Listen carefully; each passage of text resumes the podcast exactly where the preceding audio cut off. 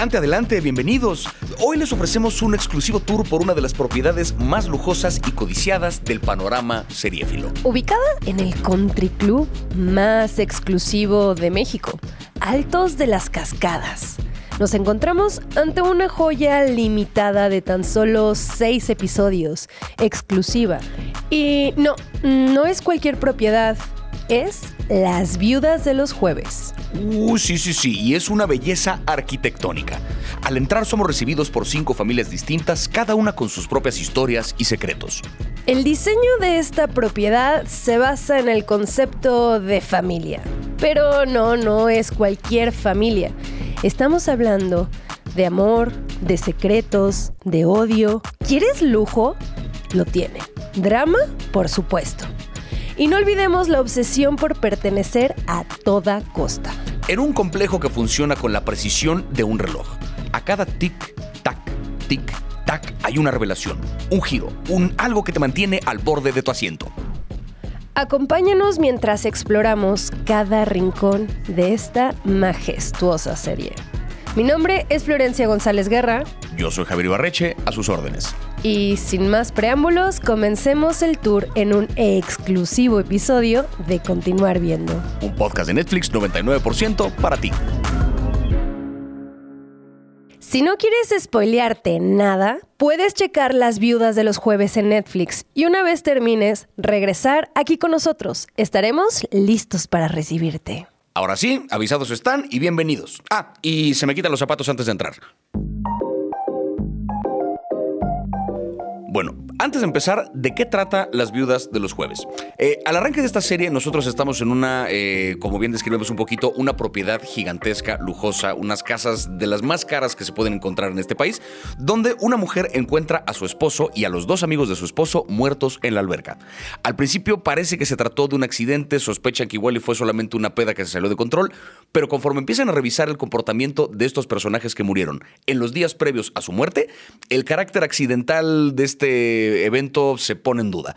Parece a lo mejor la posibilidad de que quizá se quitaron la vida ellos mismos, y la serie básicamente gira en torno a estas diferentes familias absolutamente adineradas y las crisis por las que pasaron que los hicieron eventualmente a estos tres personajes llegar a la decisión de quitarse la vida si es que ese fue su final.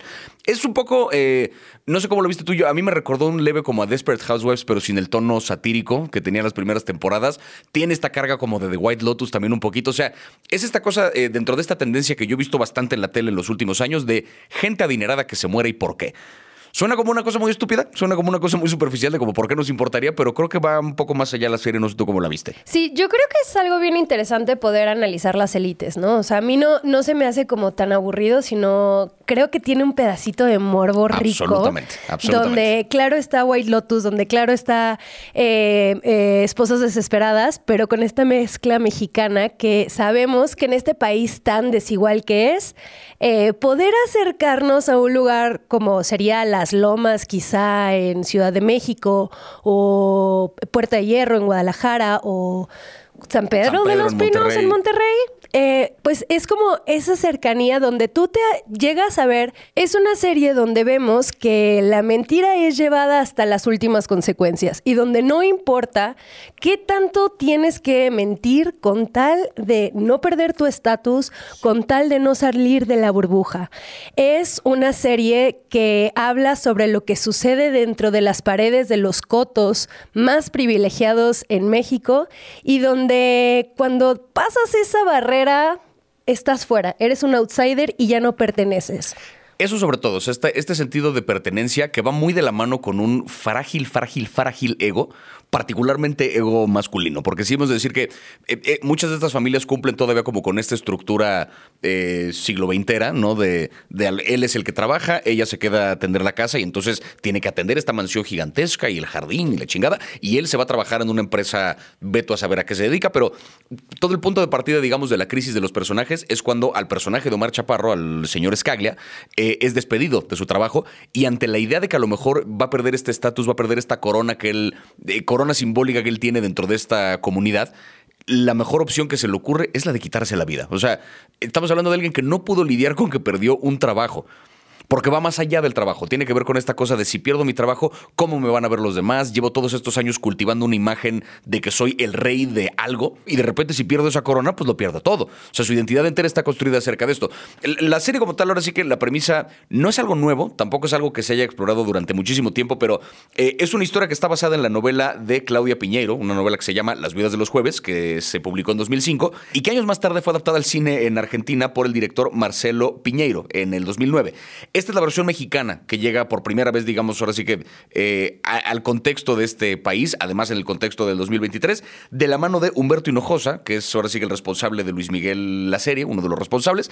Y esta serie, así que medio lo mencionabas un poquito, en un país tan desigual como lo es México, ¿qué tanto le aporta esta serie o qué tanto, qué tanto le aporta el contexto mexicano a esta historia? Yo creo que todo. O sea, yo creo que es muy identificable este pedo de la familia que se aisló de la ciudad y que lo describen justamente como este paraíso que se construyeron donde nosotros no vamos a lidiar con la pobreza que hay afuera, estamos a 50 minutos de la ciudad, pero vivimos en esta fortaleza casi casi que es impenetrable. El problema ocurre dentro de la fortaleza justamente. Lo que encontramos en el primer episodio es, además de esta este planteamiento donde encontramos a tres hombres que están flotando en una alberca y que no sabemos bien qué pasó, pues lo que vemos también es un grupo de mujeres que están dispuestas a compartir eh, muchos secretos con tal de que no se pierda eh, la buena onda, digamos, en ficticia, claro que hay, porque se tiran unas, o sea, vivorazas, cañonas, así de que, oye, tu hijo, antes de que te enteres, te voy diciendo que Fernandito, ya sabes, así que, güey, cuidado. Tu hijo tiene broncas de, drogas y quiero que te enteres por mí porque soy bien buena onda. Que aparte era una vil mentira y después te pregunta bien, oye, ¿tu marido cómo está en el trabajo? Es que el otro día lo vi en el día, en el café y es como, o sea, se están nada más como tirando indirectas para, porque saben que esa oración le va a provocar a la otra mil sospechas que la van a llevar a la locura. Totalmente, totalmente. Y entonces nos encontramos con la familia Escaglia, con la familia Andrade, con la familia de Luna, Maldonado y Guevara. Y lo que vas viendo en la serie es un ir y venir en el tiempo donde te va develando los secretos. Porque para mí el, factor principal en esta serie es el secreto. Y lo que vas a ir descubriendo es que no todo es tan, que Tano es un chingón como lo quiere presentar Teresa. ¿No sabes? O sea, como que el otro, el que crees que es un imbécil, en realidad está muy con los pies sobre la tierra y que lo único que está haciendo, porque vamos viendo que hay gente que está dentro de ahí que incluso no quiere pertenecer, ¿no? Que está, por ejemplo, el personaje de Ramona, me parece, y que le quieren poner el nombre de Romina para quitarle, ya sabes, así como el que no suene tan fuerte, mejor Romina, ¿no? Y Pedro, y que su otro nombre es Hipólito, ¿no? Que ellos son hijos, me parece que es de la familia Andrade. Ajá. Y esta familia, eh, ella quiere tener hijos por a fuerzas. Entonces, como no puede tener hijos, decide adoptar y, y tú vas viendo como que estos niños nunca se sienten parte de, de pues de este grupo, pero que al mismo tiempo les encanta observarlos, ¿no? Y, estar desde afuera. Y tú lo que vas viendo es que esta gente lo que trata de, hacer es pues sí, que al final de cuentas no, no, nadie sepa cuáles son sus problemas en, en, realidad y ¿por qué no? O sea, algo que a mí me, constantemente me estaba preguntando es, ¿por qué no dicen la verdad? ¿No? O sea, ¿por qué no es más fácil ya, o sea, decir como, güey, tengo un problema económico, me está llevando la fregada, pero es como, no, no, no. Y esa es la parte en la que, o sea, esta, esta serie tiene mil capas que podríamos estar discutiendo por horas. Está obviamente la capa de qué pedo con la relación que tienen con los hijos, quienes tienen hijos, el racismo internalizado con este asunto de pues tengo una hija adoptada, pero es morena, y entonces, ¿cómo le hago para ocultar eh, esa, esa morenés, digamos, porque pues le es muy importante. en algún momento le dice una frase así como, no quiere que te, confundan con alguien que trabaja en la casa. Algo así le dicen, o sea... Con la gente de servicio. Hay, hay, una bola de mecanismos, digamos, que tienen que ver con racismo, con discriminación, y que eso es solamente una capa de la historia. Y hay una capa más, eh, más externa, digamos, que tiene que ver con, o sea, eh, con preguntarnos para qué esta serie en este momento. Si bien funciona, digamos, como una crítica a estas élites, también es muy fácil que la serie cayera en este discurso como de, miren, la gente rica también es infeliz, entonces está bien que uno no sea rico. No va por ahí, o sea, no, no, es, no es así de sencillo lo que trata de apostar, de apostar la serie. A mí me parece muy interesante el hecho de que desde el principio te describen esta fortaleza en la que viven y que los problemas vienen desde dentro de la fortaleza. Porque más allá de que no haya ningún invasor, más allá de que no viene ningún problema desde afuera, sino que los problemas los provocan ellos desde adentro, cuando no hay problemas hay un constante estar actuando. Y esa es la parte que uno ve y dice, qué puta hueva. O sea... Actuando de performance. Actuando de performance. O sea, como que la gente que está dentro de esta comunidad, tú dices, estás en tu casa, ¿sabes? Estás en el espacio en el que en teoría deberías ser tú mismo y deberías estar tranquilo. No puedes. Porque en la casa de al lado hay otra familia que chance tiene un poquito más de dinero que tú. Ni modo que vayan a creer que eres pobre, entonces tienes que vestirte de cierta forma, actuar de cierta forma, tener ciertas plantas, cuidar cierto jardín. Hay una bola de cosas que tienes que hacer que uno dice, ¿en qué momento viven? O sea, ¿en qué momento se permiten ser ellos mismos? No pueden porque todo el tiempo están tratando de actuar para, aparentar este mecanismo del que forman parte. Entonces, o sea, más allá de la cuestión del dinero, si te pones a pensar, qué hueva vivir en una obra de teatro. Y, nunca hablan al final de cuenta de las cosas importantes que les están pasando, que tiene que ver con la depresión que tienen por no cumplir los estándares o las expectativas de un grupo social que de clase alta, donde lo que está constantemente en juego es la negociación de qué tan dispuesto estás para dar de ti y renunciar a lo que realmente quieres hacer con tal de pertenecer a este grupo. Porque si tú empiezas a ser, un outsider como Ramona, si empiezas a ser un outsider como el, esposo de la familia Andrade, pues al final de cuentas vas a quedar fuera, ¿no? Y, y ahí lo que al final vemos es que por todo pasan de largo la corrupción, pasan de largo la depresión, la violencia de género, la banalidad y el fracaso totalmente. No les importa eh, seguir en una ola de error tras error, tras error, tras error, con tal de pues seguir siendo parte, ¿no? Sí, y luego ves lo que provoca eso en la siguiente generación, porque los hijos de la familia Scaglia, por lo menos, o sea, el hijo es de la verga. O sea, es un ser despreciable. Dices, pues es que, ¿cómo no lo va a hacer? O sea, tiene desde joven acceso a todo, o sea, él entiende que lo material es descartable porque pues lo tiene para siempre, entonces empieza a tratar de encontrar emociones en el manipular gente y en el ser un ser despreciable.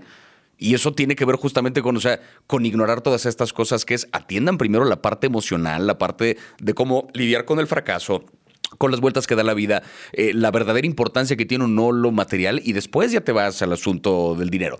Eso, eh, la serie hay una, hay una cosa, digamos, ya más a nivel de trama que me parece interesante, que es tiene seis capítulos, pero puede que tenga siete dependiendo del enfoque que le des. Porque es el primer capítulo nos cuenta un poquito lo que pasó en ese 26 de diciembre fatídico donde murieron estos tres personajes. Y luego los siguientes cinco capítulos nos cuentan cada uno el de dónde viene cada una de estas familias y el por qué atraviesan la crisis que atraviesan y por qué llegan a este final.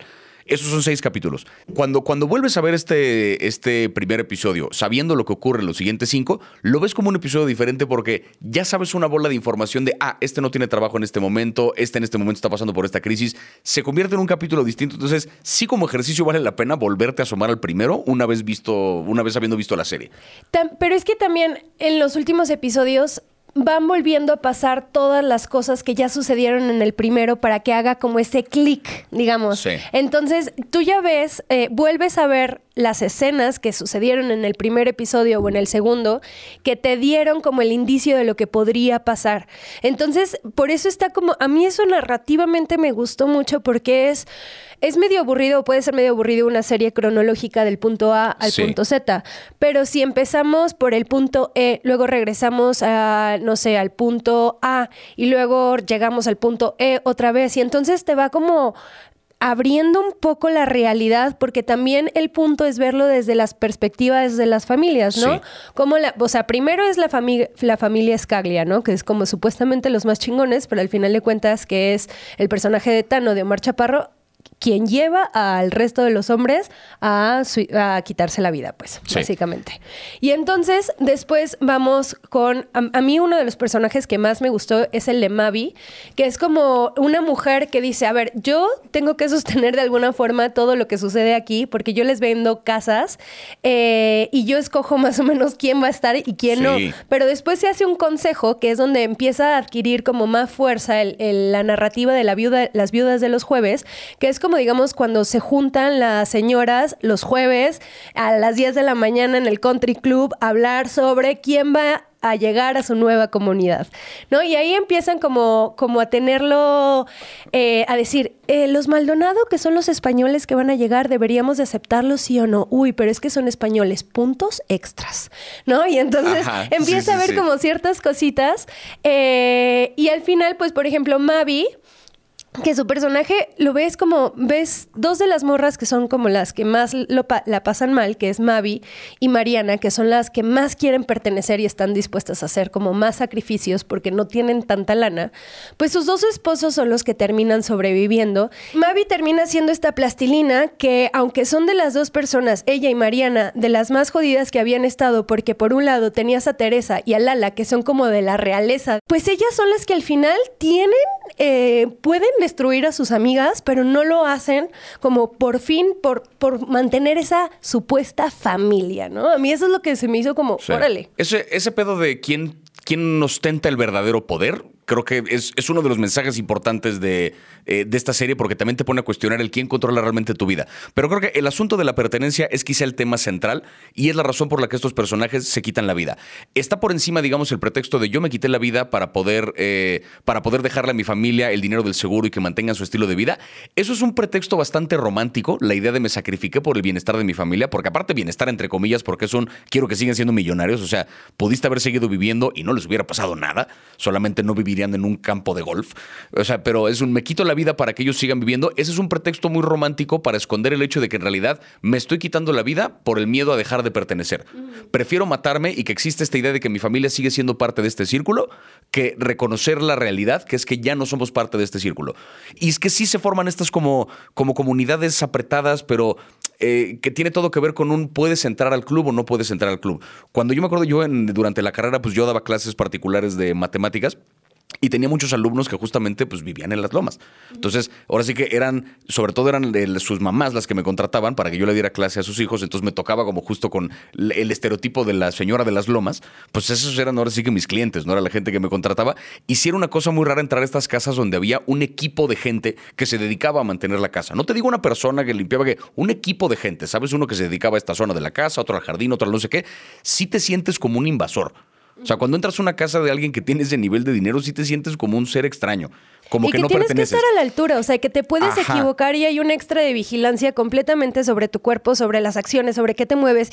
Tomaste de este vaso de esta forma, chin, no levantaste el dedito, hijo, le estás haciendo ruido al, comer. No, es como una serie de reglas, reglas, reglas que tienes que seguir y que si fallas a eso, pum, estás fuera y tú eres de las personas que entonces no sirves. Y creo que ese es un poco el mensaje al que le apunta la serie, ¿no? Que tiene que ver con, ante la posibilidad de dejar de pertenecer a un lugar al que tanto me esforcé por pertenecer, vienen dos preguntas. ¿Qué puedo hacer, digamos, para no salirme nunca de este círculo? O sea, ya implica quitarme la vida para simbólicamente seguir siendo parte, ¿no? Prefiero morirme rico que, vivir sin eso. Es un poco lo que le apuestan los personajes. Y la otra, ¿qué tanto valió la pena el sacrificio que tuve que hacer para pertenecer a este círculo?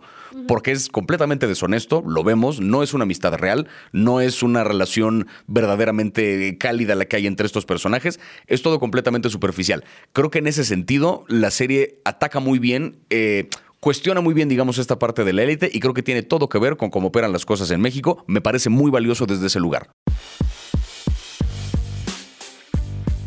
Y pues bueno, eh, Flor, ¿qué te parece si escuchamos ahora la plática que tuve con Irene Azuela y Omar Chaparro? Ahora sí que la mismísima familia Scaglia. Pude entrevistarlos a propósito de esta serie. ¿Qué te parece si escuchamos lo que ellos nos tienen que decir de su chamba? Vamos a escucharla. Estoy aquí con Omar Chaparro e Irene Azuela, protagonistas de la serie, la miniserie, perdón, Las Viudas de los Jueves. ¿Cómo están? Muy, bien. Eh, quería empezar ahora sí que para romper un poquito el hielo, preguntarles, eh, Pensando, Mar, eh, tu, trabajo ahora sí que mucha gente lo relaciona con el ámbito de la comedia y en tu caso, Irene, el último papel o el que más fresco tengo yo es tu trabajo en Velasco Arán, que recién también como que la revisitamos para, para el podcast justamente. Eh, ahora sí que quisiera saber, en contraste, digamos, con los roles anteriores que han hecho, ¿qué particularmente los atrajo de sus personajes en esta miniserie? ¿Qué fue lo que más les llamó? En contraste con mi trabajo anterior. Sí, o sea, pensando pues como, ¿qué te gustó particularmente de este personaje? La superficialidad, la frivolidad, la astucia. Eh, o sea, si estamos hablando del trabajo anterior, pues Velasco Arán es una historia de, época, es una mujer pues que tiene ciertos ideales, que, es una mujer intelectual, es una mujer leída, es una mujer que le gusta hacer comunidad y Teresa Escaglia en Las Viudas de los Jueves es una mujer que no le interesa em, hacer comunidad, más allá de esa comunidad sirviéndole a ella para hacer un retrato de su perfecta vida.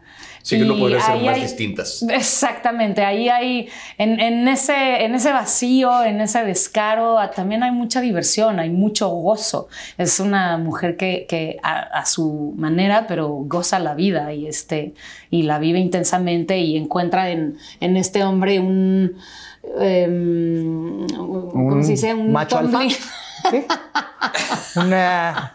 Sí, en el fondo lo sabe, pero lo acepta, lo asume y juega el, el juego con él. ¿Tuvo algo que ver la química que sentiste con Omar Chaparro? Eh, ¿Está impregnado de esto en la serie? ¿A dónde fue tu tren de pensamiento en las escenas de cama? ¿Y por qué decidiste agarrarte la nalga cuando recién nos conocimos? Porque es inevitable, porque el deseo es el deseo, Machaparro. Y muy bien. Claro. bien. Ah, Sospeché que iba por ahí. Sí, sí. Omar, en tu caso, ¿qué fue lo que te llamó de tu personaje? Ay, Javier, pues yo estaba muy emocionado. Creo que. Creo que eh, a lo mejor la mayoría de la gente me ha visto haciendo papeles donde yo me siento, pues no más cómodo, pero pues ahora sí, yo soy, yo soy de Chihuahua, tú sabes. Yo me, sentí más cómodo haciendo un boxeador, albañil. Creo que mi, cuna se acerca más a, esto que a los estratos sociales de, de las viudas de los jueves. Entonces fue delicioso eh, pues aproximarme a un personaje tan opuesto a, a lo que soy, ¿no? Con otro tono de voz y, y fue muy divertido, me encantó. Fue complejo al principio no juzgarlo, pero una vez que entendí sus motivos y, y dejé a un lado mis prejuicios, lo agarré y lo disfruté, lo gocé muchísimo. Justo pensando en esta idea de, eh, de- de que son personajes, digamos, con muchos vicios de carácter, superficiales, eh, gente manipuladora, eh, que usan a los demás como para su propio beneficio. ¿Cómo se prepara uno como actor para un personaje, digamos, que atenta en cuanto a ideales contra las cosas que uno como persona defiende? O sea, porque me imagino que ustedes en persona, pues no son como son estos personajes, ¿no? Que defienden estas cosas como de lo superficial y el dinero y el estatus. Ahora sí que como, como actores, ¿cómo salen a defender un personaje como ese?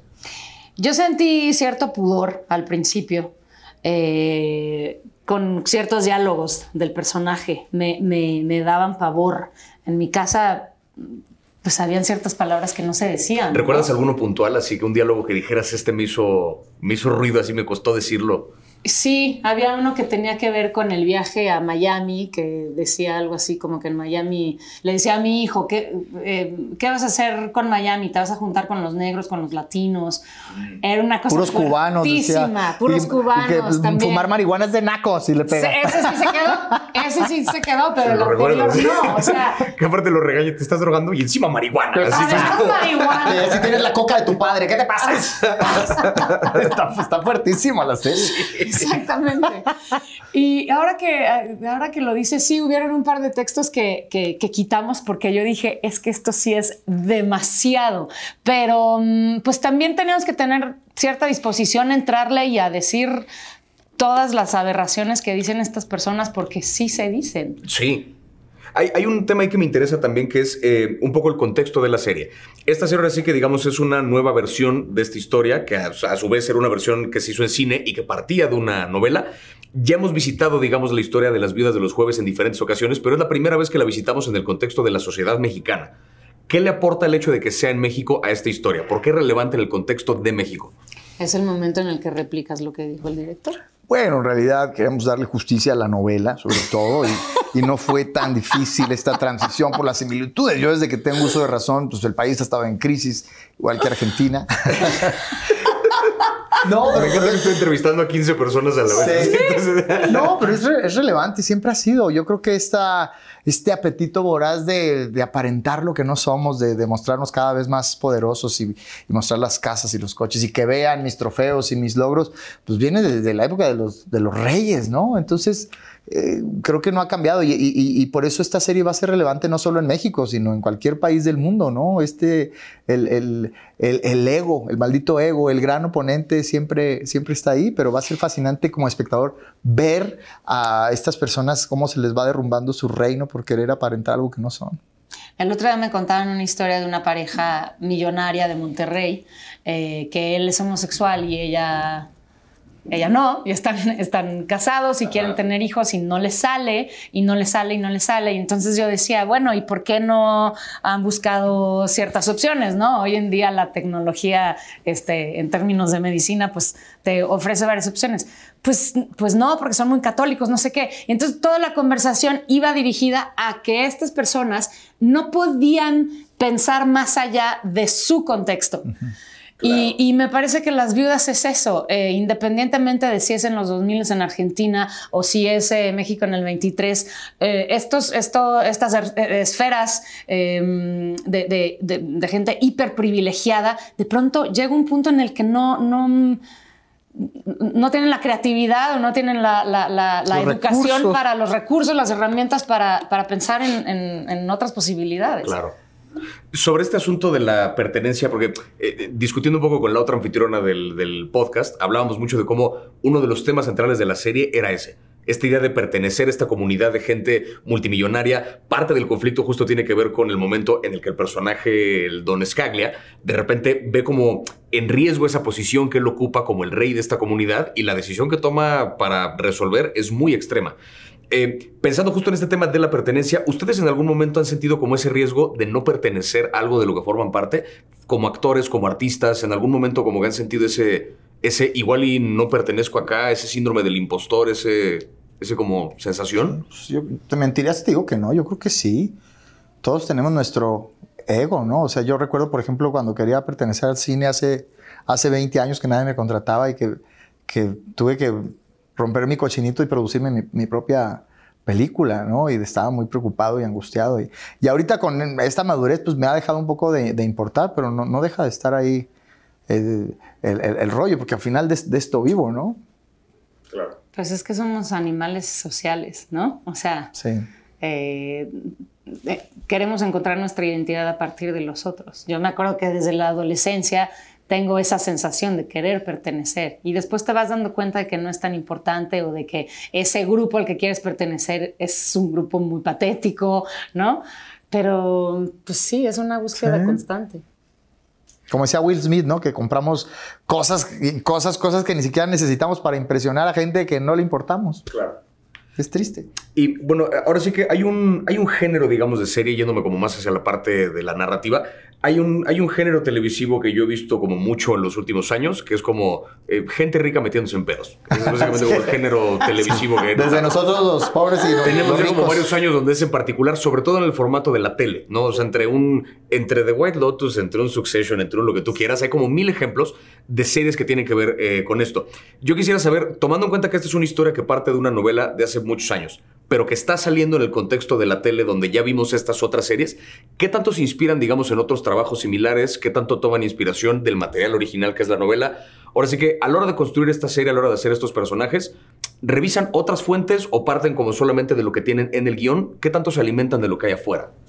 De manera indirecta, seguro. Yo, eh, especialmente para esta, no, no, no tomé ninguna, ninguna referencia en particular. O sea, quise como estar presente en, el, en el personaje y disfrutar de este, estos grandes campos de golf y estas grandes comilonas, este, porque siento que esa era la, la, Teresa Escaglia que tenía que retratar. Pero de alguna manera, pues todo el tiempo estás alimentándote de lo que ves y de lo que lees.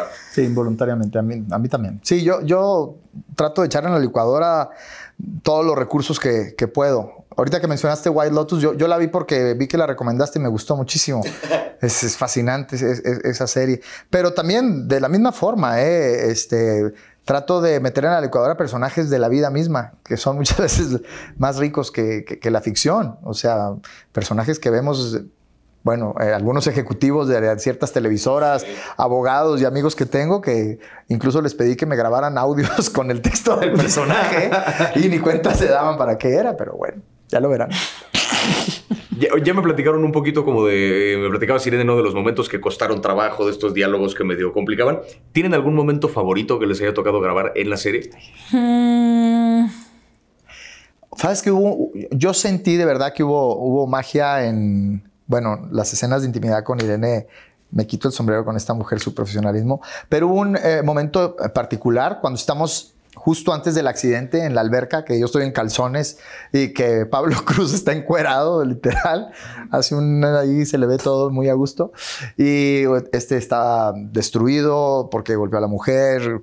Eh, y, llenos de cocaína. Este, es, un momento muy fuerte, pero yo no recuerdo qué es lo que grité, que le pegué a la mesa y te juro que en ese momento se estaba nublando el, cielo. Y ya habíamos dicho todas las líneas que teníamos que decir del, texto, pero él no decía que cortáramos. es algo fascinante de, Beto Hinojosa que deja jugar la pelota, porque sabe que la verdadera carnita, el filete, muchas veces está donde no está el, el, guion. Y empezamos a improvisar y yo no me acuerdo qué barbaridades estaba diciendo, pero creo que le pegué a la mesa y grité. Y en ese momento tronó el cielo así y empezó a, empezó a llover y no cortamos. Se nos puso la piel chinita a todos. Wow. Y fue mágico ese momento. Ojalá, porque no he visto la serie, ojalá y quede un poquito de eso en la serie. En tu caso, Irene, ¿tienes algún momento así que recuerda tesores de que grabaste? Eh, muchos con las viudas, sentadas, este, hablando, comiendo, perreando, mm. diciendo unas atrocidades que al final, pues la verdad es que sí te las puedes saborear. Es que qué divertido es jugar al malo a veces. Sí, y luego hubo una secuencia muy difícil para mí, pero que ahora a la distancia la, me puedo reír, que tiene que ver con, con, pues, con el final de la serie.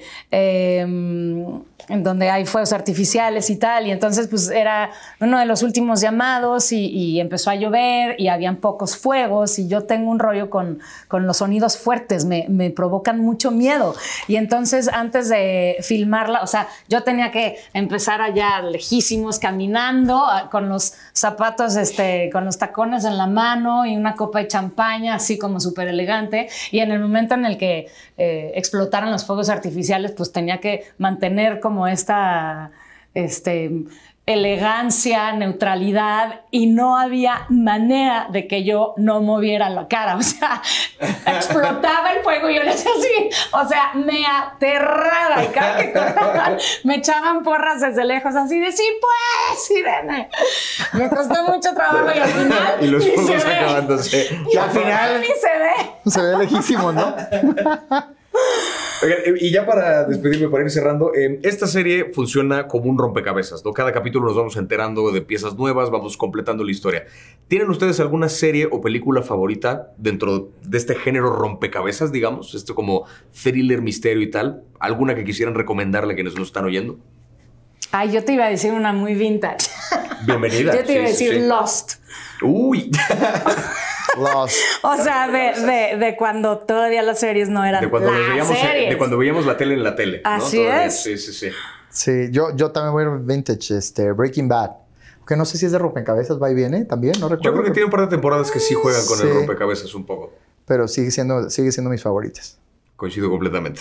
pues bueno, este, Omar, Irene, muchísimas gracias por su tiempo. Felicidades de nuevo por eh, la miniserie. En verdad, ya les dije, la vi completa y de verdad fantástico trabajo. Gracias. ah, gracias, Javier. Muchas, felicidades.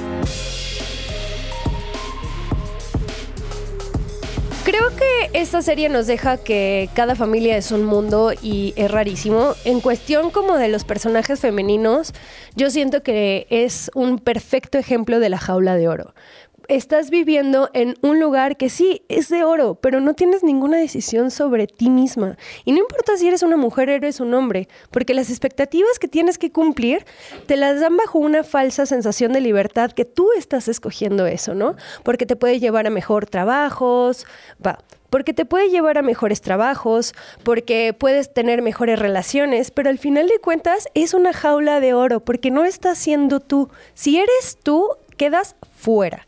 Entonces tienes que hacer todo para pertenecer. Estoy completamente de acuerdo. esta idea de e, e, este mito que luego existe de entre más recursos tienes, más libertad tienes de hacer lo que quieres, no necesariamente. No estoy diciendo que no a la de huevo, no estoy diciendo que sí, o sea, es un terreno nebuloso, digamos, esa respuesta. Y en el caso de lo que vemos en los personajes de las viudas de los jueves, es un rotundo no. La mayor, entre, más recursos tienen para poder eh, sobrevivir, menos libertad tienen de ser quienes son, precisamente porque tienen que mantener una fachada que les permite conservar esos recursos. Es un ciclo vicioso que sacrificas tu carácter en pos de, en pos de, una, de un falso ideal de supervivencia y pues nada, no busquen pertenecer banda. Pues bueno, hemos concluido el tour de esta magnífica propiedad por el día de hoy. Pero aún quedan muchas habitaciones por descubrir. No olviden seguirnos para no perderse ninguna nueva apertura de casa. Aquí en Continuar Viendo, un podcast producido por Posta. Y mientras tanto, tienen su lista de propiedades favoritas a la mano. ¿Por qué no añadir a Netflix Lat en sus redes? Yo soy la agente inmobiliaria Florencia González Guerra. Y yo su corredor, Javier Ibarreche. Nos vemos en el próximo recorrido.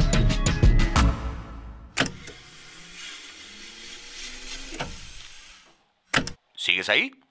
Si te quedaste con ganas de ver a más gente adinerada metiéndose en problemas innecesarios, no puedo dejar de recomendar una comedia que se le adelantó décadas a su tiempo, Arrested Development. Una comedia que se estrenó en 2003 y que fue cancelada abruptamente por falta de rating, pero que 10 años más tarde Netflix rescató para darle una cuarta temporada y han salido un par de temporadas más desde entonces. Pero sobre todo esas primeras tres temporadas, las que salieron entre 2003 y 2005, son una obra de arte en lo que se refiere a sitcom.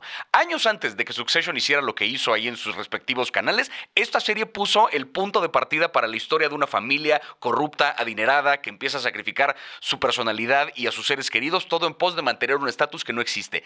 Es una comedia brillante, comedia de enredos, comedia de situación, personajes entrañables y estúpidos y que te caen terrible, pero que después vuelven a ganarse tu corazón. Jason Bateman salió de ahí, Michael Cera salió de ahí, Will Arnett salió de ahí. Estamos hablando de una serie con un elenco absolutamente fenomenal. No puedo dejar de recomendar una de las comedias más brillantes que he visto en mi vida, Arrested Development.